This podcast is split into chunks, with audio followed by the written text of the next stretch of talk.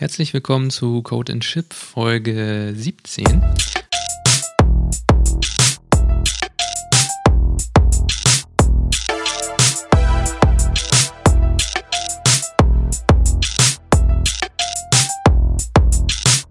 Heute geht es um Codeformatierung, statische Code-Analyse-Tools und alles, was sonst noch dazu gehört. Viel Spaß beim Zuhören.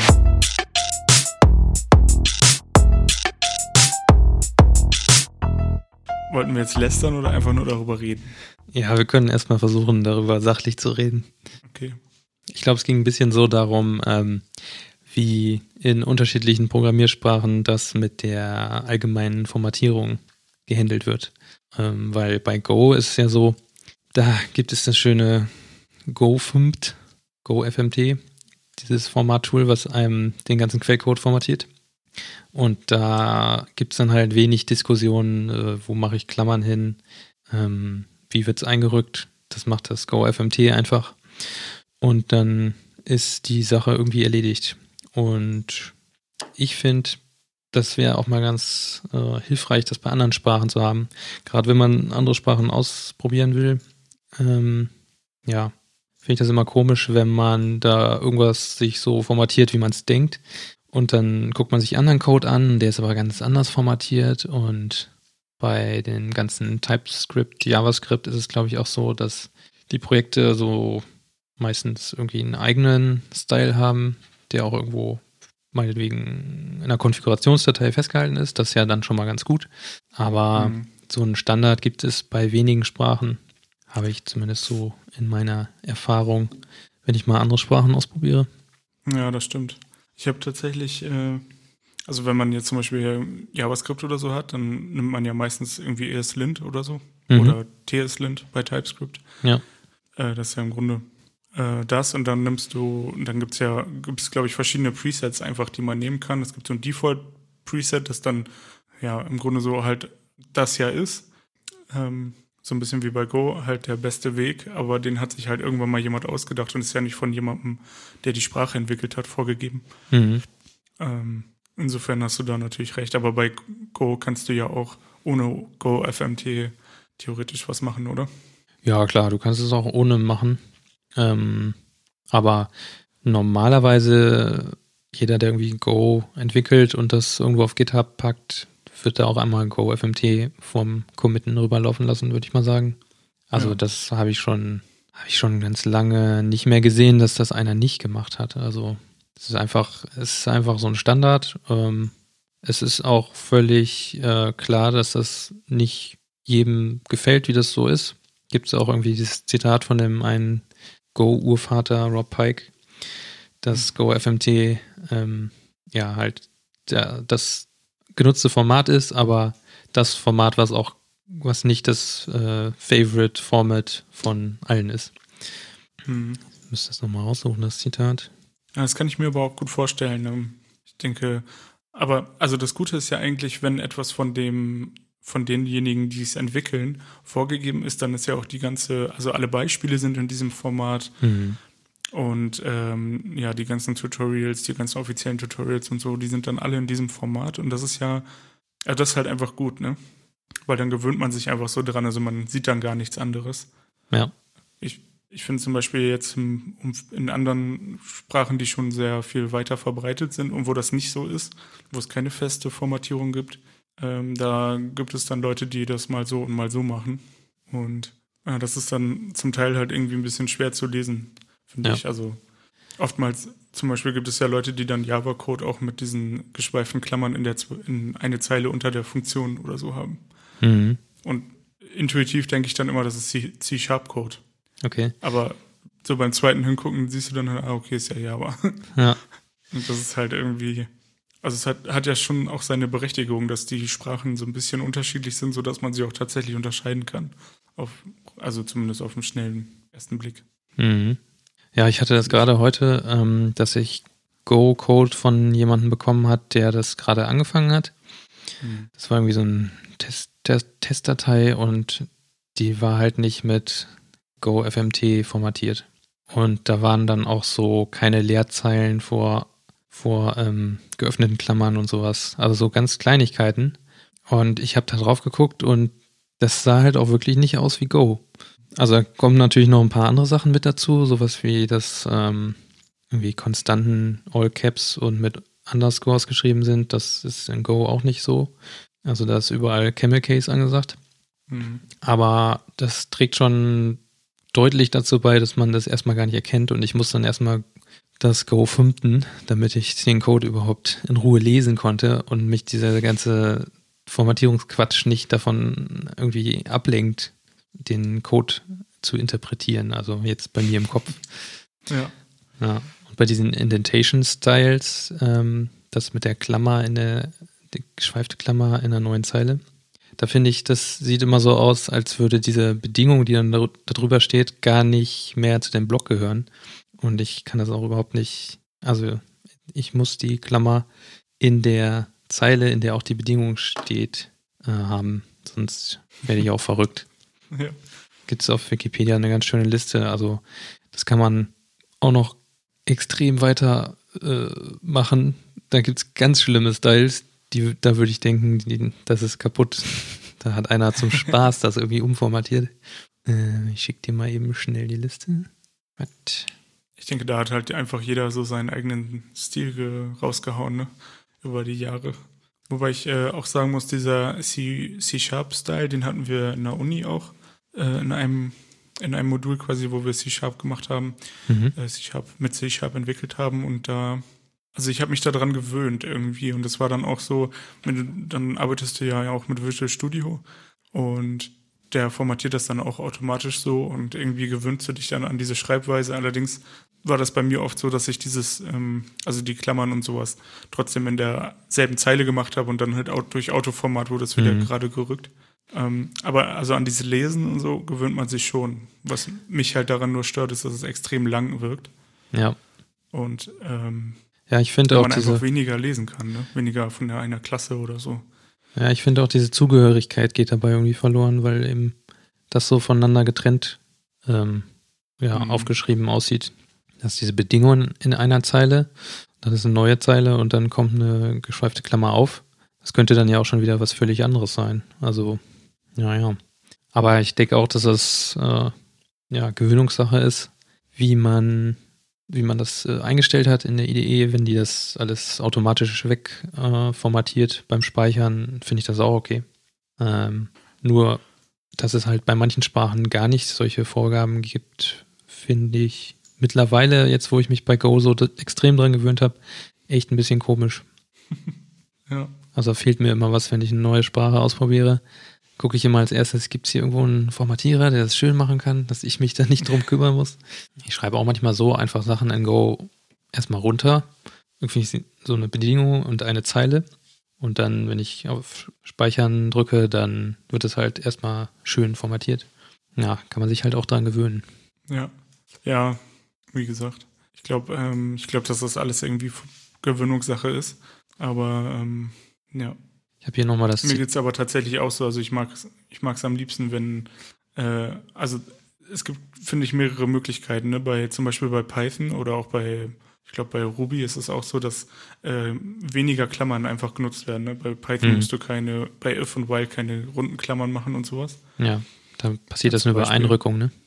Genau, da passiert das dann über Einrückung. Das finde ich noch fast unangenehmer als die Klammer in der nächsten Zeile. Weil ich finde, Einrückung ist so, das fühlt sich nicht richtig an für mich. Ja, die Einrückung muss schon auch da sein, aber äh, die allein kann es auch irgendwie nicht sein, ne? Nee, genau, weil dann meine Assoziation ist halt immer so, wenn ich nur eine Zeile habe und also bei, bei Java ist das ja zum Beispiel so, dass man, wenn man jetzt ähm, ein If-Statement hat und ich habe nur eine Zeile darunter, wird nur das da, nur das eine, was da drunter steht, nur die erste Zeile ausgeführt mhm. für das If. Und auch das finde ich schon scheiße. Da mache ich dann auch schon immer Klammern, selbst wenn ich nur eine Zeile noch habe. Ja.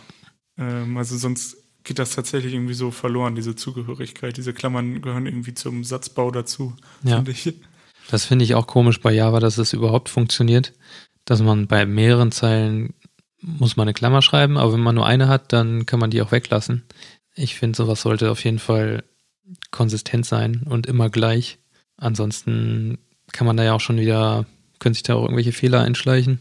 Mhm. Ja, ist ja, also ich glaube, gedacht ist das, damit du das if und die, das Statement in eine Zeile schreiben kannst, ne? Mhm. Und ja, es wurde da einfach so erweitert. Noch schlimmer, muss ich aber sagen, ist eigentlich Objective-C. Ja gut, da sind ja auch noch andere Sachen schlimm. Also Die ganzen diese ganzen eckigen und Doppelpunkte und alle möglichen Klammern. Und dann hast du noch Semikolon und ja. keine Ahnung. Wenn ich das mal so bei Kollegen sehe, die dann da irgendwas machen, dann denke ich so, bist da mehr am Klammern schreiben als am Code, Code irgendwie. Also, ich bin mehr damit beschäftigt, die Klammern zu machen, als mir die Logik zu überlegen. Ja. Gut, das ist halt Hm. auch Gewöhnungssache, aber Ja. Haben sie bei Swift, glaube ich, ein bisschen nachgebessert jetzt.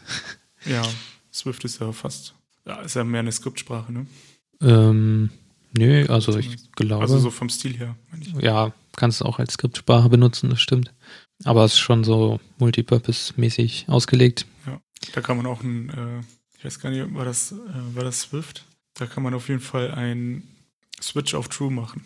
Das Okay. bei JavaScript zum Beispiel auch. ist jetzt ein anderes Thema, aber Ja. Hm. Was bringt einem so ein Statement? ja, also du kannst halt, du kannst halt den, du schreibst dann halt Bedingungen in den, in den Case und kannst halt da zum Beispiel, also musst da nur Bedingungen reingeben, die dann quasi True ergeben. Mhm. Und dann kannst du, wird das erste davon ausgeführt. Ach so. Also, weißt du, du kannst halt die Bedingungen immer, immer weicher werden lassen, zum Beispiel, und dann Hm. verschiedene Sachen damit machen. Und Das müsste bei halt relativ Go, gebündelt diesen Code. ich glaube, das müsste bei Go aber auch gehen, wenn ich mir so recht überlege. Und normalerweise geht das ja nicht, weil du eine Konstante da reinpacken musst, ne? Mhm. Ja, ist jetzt schwer so, ohne das auszuprobieren, zu sagen. Vielleicht geht es auch nicht. Vielleicht täusche ich mich. Muss probieren. Also meine Erfahrung ist, dass es halt in den Hochsprachen eigentlich nicht funktioniert. Also äh, in Java hat es nicht funktioniert, in Kotlin auch nicht. Und bisher hatte ich aber auch nur einmal den Fall, dass ich es überhaupt benutzt habe. Das war in JavaScript. Und keine Ahnung, das hätte man bestimmt auch schöner lösen können. In Kotlin gibt es dafür auch ein anderes Statement, äh, das When-Statement. Das Mhm. nutzt man eigentlich für sowas. Ähm, ja. Ja, stimmt, weil sonst mit so äh, if-Bedingungen ist es ja immer sehr unübersichtlich, wenn du da mehrere if-Bedingungen hintereinander schaltest. Also, Hast dann halt immer so ein Else-If dann, ne? ja, genau. Sieht auch irgendwie ein bisschen klattert aus dann. Too much. Ich tippe das hier mal gerade in den Playground rein. Ähm, ja, müsste, müsste funktionieren. So, hier. Also es zum, kompiliert zumindest und er gibt mir die Ausgabe aus, die da ich erwartet habe. Hm. Interessant. Jo, ähm, ich habe auch noch das Zitat wiedergefunden von dem Rob Pike. Das ist auch in seinen Go Proverbs drin. Ja. Äh, das lautet: Go filmed style is no one's favorite, yet go filmed is everyone's favorite. Aber das finde ich, fasst das auch ganz gut zusammen. Ja gut, du bist halt einfach. Das Schöne ist halt, dass es in der Sprache mit drin ist, ne? Ja. Es gibt halt, es gibt halt für fast alle anderen Sprachen auch äh, sowas ähnliches, glaube ich. Äh, also wie ein Linter oder so. Mhm. Aber ähm, was bei Go FMT ganz schön ist, ist ja, ähm, dass er das auch automatisch formatiert, ne? Also ohne das. Oder ist das nur bei WebStorm so gewesen? Nee, also das Go FMT, das ist ja auch ein Kommandozeilentool. Das kannst du einfach so auf ein, ich glaube, auf ein Package sogar anwenden. Und wenn du dem das minus W-Flag mitgibst für write, dann schreibt er die Dateien auch einfach neu. Und ähm, Ah, ja. das ist kein nichts Specialiges, was irgendeine Idee kann, sondern habe ich hier Go drauf? Go Version? Jo. Ähm, ja, das ist eigentlich nichts, was man so irgendwo noch zusätzlich runterladen muss oder so. Genau. W write result to source file instead of standard out. Also wenn du es ohne W-Flag ausführst, dann gibt dir es halt so wieder raus, dass du es auch irgendwie in einen anderen Command wieder reinpipen kannst, zum Beispiel. Ja. Wenn du jetzt irgendwelche Linter noch verketten willst, Unix-mäßig mit einer Pipe, dann kannst du Go FMT zum Beispiel auch dafür nehmen. Ja, das ist schon ganz nett. Es gibt ja aber auch noch so ein paar andere, ähm, naja, also es sind ja dann schon nicht mehr die, es ist ja nicht mehr nur so ein Form, Formatierer, sondern dann geht es schon wieder in Richtung statische Code-Analyse. Da gibt es, glaube ich, GoVet. Ja, genau. GoVet ist auch integriert in, in Go, kommt also mit Go dazu. Wenn man es installiert, gibt es auch den Vet-Befehl. Das ist ein bisschen mhm. verwirrend allerdings. GoFmt ist ein Befehl, also zusammengeschrieben, GoFMT und GoVet ist äh, mit Leerzeichen. Also es ist einfach nur ein Funktionsaufruf. Genau. Ja, und der, das ist ja schon, schon so in Richtung Code-Analyse. Der guckt, glaube ich, ob deine Public Structs auch einen Kommentar drum haben und ähm, ja, so leichtere Sachen schon mal, die man ja. vor dem Compiler noch beheben kann. Das ist halt äh, mehr sowas wie jetzt äh, ESLint oder KT-Lint oder so. Ne? Also es lässt du halt in der CI laufen und wenn es, äh, wenn das nicht gut, äh, wenn dem irgendwas auffällt, dem Linter, dann meckert er und lässt es nicht weiter. Dafür ist es ja eigentlich gedacht, ne? Mhm. Ja, und ähm, kann auch noch sowas rausfinden wie, wenn du ein Printf machst, also ein formatiertes Print, und du da Platzhalter einträgst für ein String zum Beispiel, aber äh, in dem Aufruf ein Int übergibst, dann meckert der da auch schon rum, dass das nicht mhm. funktionieren kann. Und ja, es steht examines Go source code and reports suspicious constructs. Hm, was auch noch ein ganz guter Checker ist, ist dieses Static Check. Ähm, können wir vielleicht mal verlinken. Ist jetzt, äh, ich weiß gerade nicht, wo man das herkriegt. Ist auf jeden Fall auch über GitHub zu bekommen. Und das ist auch ein ganz guter ähm, ja, statischer Code-Checker, der kann dann schon ein bisschen advancedere Sachen machen. Da gibt es auch eine ganze Liste an, ähm, an Sachen, die haben auch alle so eine, so eine eigene Fehlernummer, mhm. ähm, was das Ding reporten kann. Und da kann man schon ganz, äh, ganz gut Sachen mit äh, finden. Zum Beispiel, ähm, ja, wenn du irgendwo, glaube ich, ich weiß nicht, ob GoVet das auch schon findet, könnte sein, wenn du irgendwo ein Return-Statement hast, was niemals erreicht werden kann oder mh, hm, irgendein Break-Statement, was jetzt keinen keinen Sinn machen würde. Ich glaube, der Static Check integriert auch im Grunde das GoVet, das ganze GoVet-Zeugs mit und äh, kann sonst auch noch so Concurrency-Issues finden, Sachen in Tests, ähm, Code, der irgendwie gar nichts richtig tut. Also wenn, ja, wenn du irgendwo eine Variablenzuweisung machst, die aber gar nichts, also wo dann nichts mit passiert. Und ja, glaube ich auch so unbenutzte Funktionen, die so standardgemäß bei Go, glaube ich, nicht erkannt werden. Ähm, ungenutzte Variablen ist ja, da meckert ja schon der Compiler rum, aber ungenutzte Funktionen kann man ja trotzdem haben. Ja. Genau, und das ist eigentlich auch ein ganz guter Checker, äh, den man auch Anfängern auf jeden Fall empfehlen kann. Und ich habe den dann auch irgendwann mal, als ich den entdeckt habe, über meinen Code laufen gelassen und er hat schon ein paar ganz gute Sachen gefunden. Ja, ja, sowas, äh, sowas ist immer mega hilfreich. Ich überlege gerade die ganze Zeit, wir benutzen für Kotlin so ein Tool. Detect, genau. Mhm. Und das ist, äh, das ist ganz nett. Also das ist ein Gradle-Plugin und der hat halt so eine Standard-Config, die man da reinpacken kann und die kannst du halt später auch noch anpassen. Und der checkt halt auch die Komplexität von Methoden und mhm. wie tief Aufrufe so reingehen. Und man kann das so einstellen, dass ja ab einer bestimmten Methodenlänge dann gemeckert wird oder so.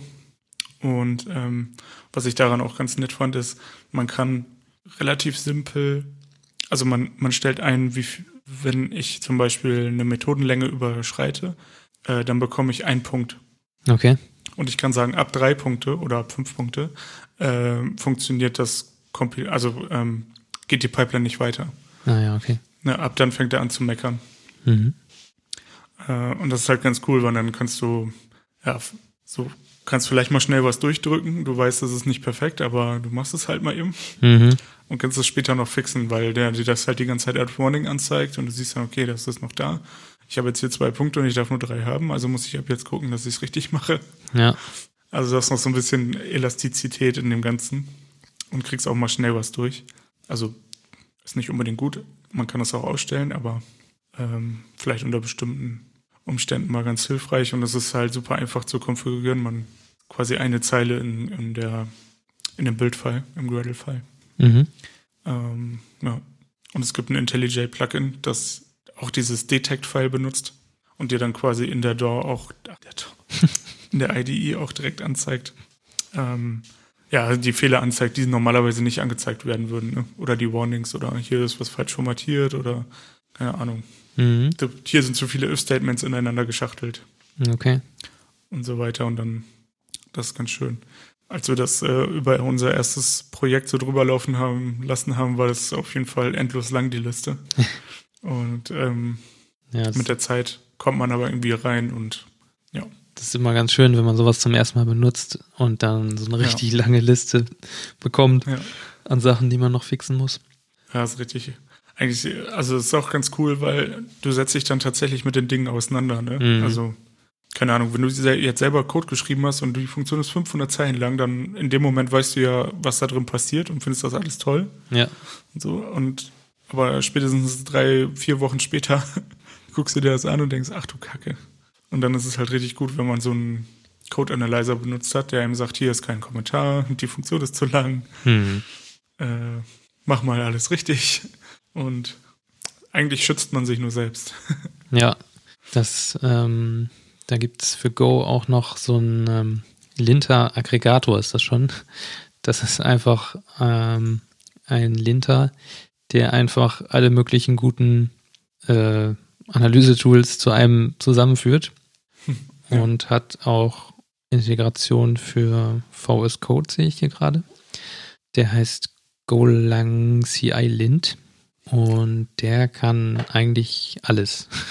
Der integriert auch dieses Static Check und den muss man natürlich auch erstmal konfigurieren, bis der einem das so anzeigt, dass man es auch gebrauchen kann, weil, also der kommt natürlich auch mit einer Standardkonfiguration, aber sowas wie in einem HTTP-Händler der Response Writer, wenn man da Write drauf aus, aufruft, dann schreibt man ja irgendwas an den äh, in die Response halt zurück. Mhm. Und das kann auch einen Fehler zurückgeben.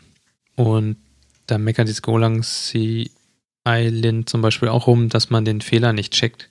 Aber wenn da ein Fehler passiert, hm, ja, was soll man da noch machen, ne?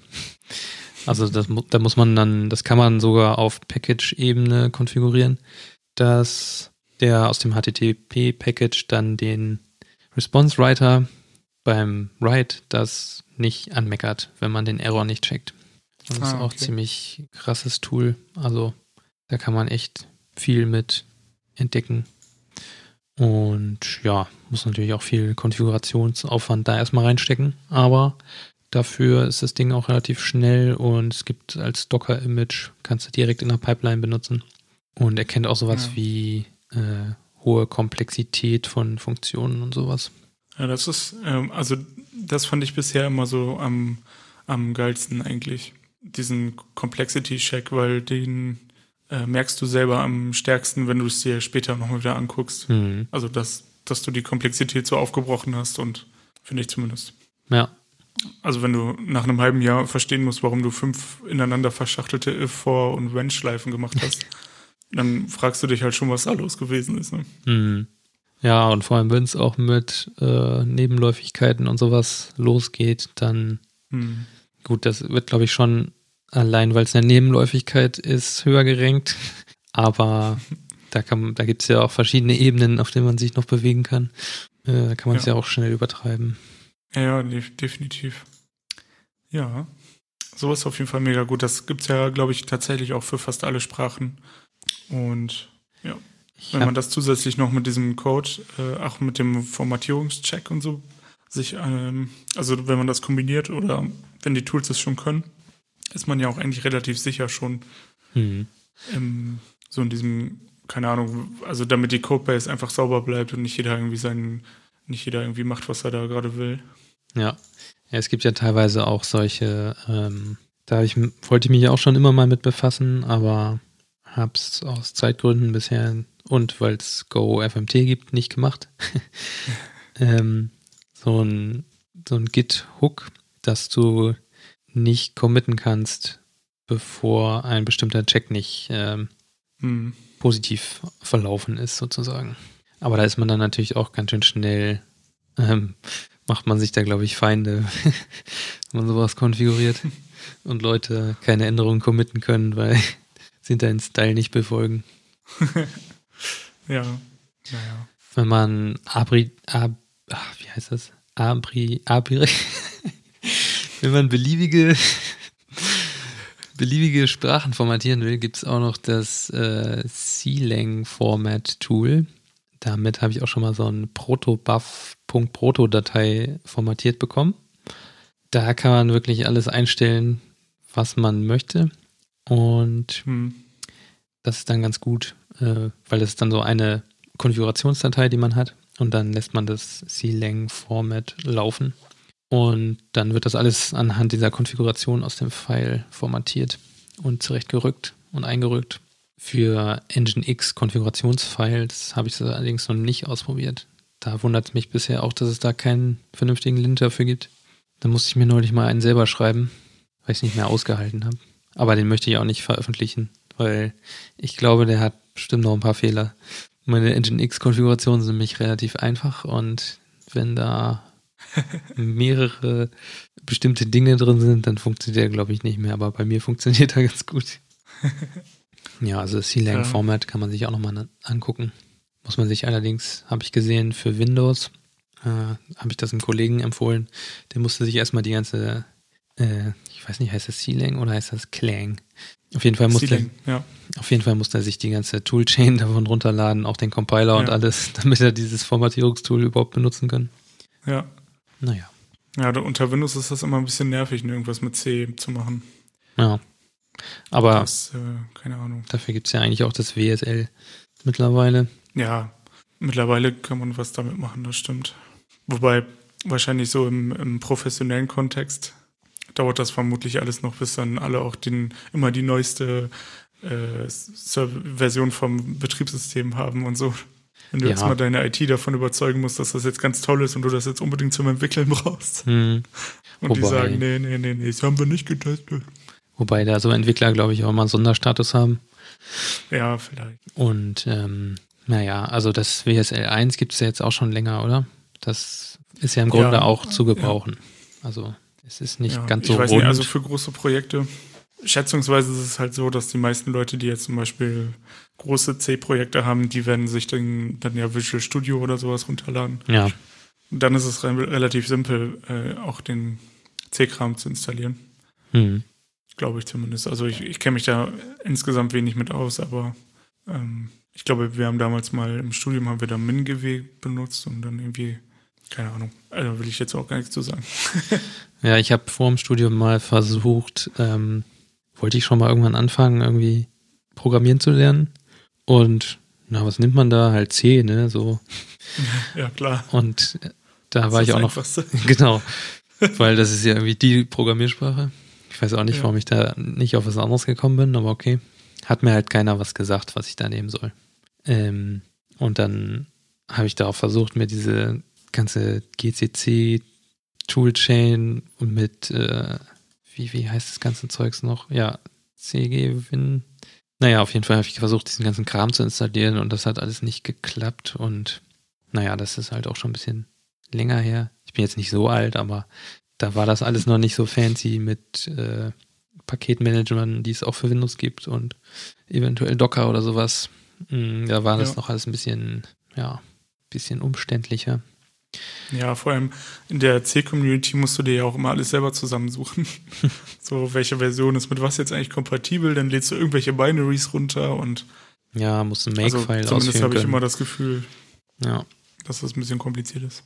Aber insgesamt muss man ja schon sagen, ist es ja deutlich offener geworden, diese ganze Informatik und Programmieren, ja. Lernen, Community. Also. Das stimmt, ja. Das ist ja auf jeden Fall ein Fortschritt. Definitiv. Gut, ich würde sagen, dann machen wir heute eine kurze Folge und bedanken uns fürs Zuhören.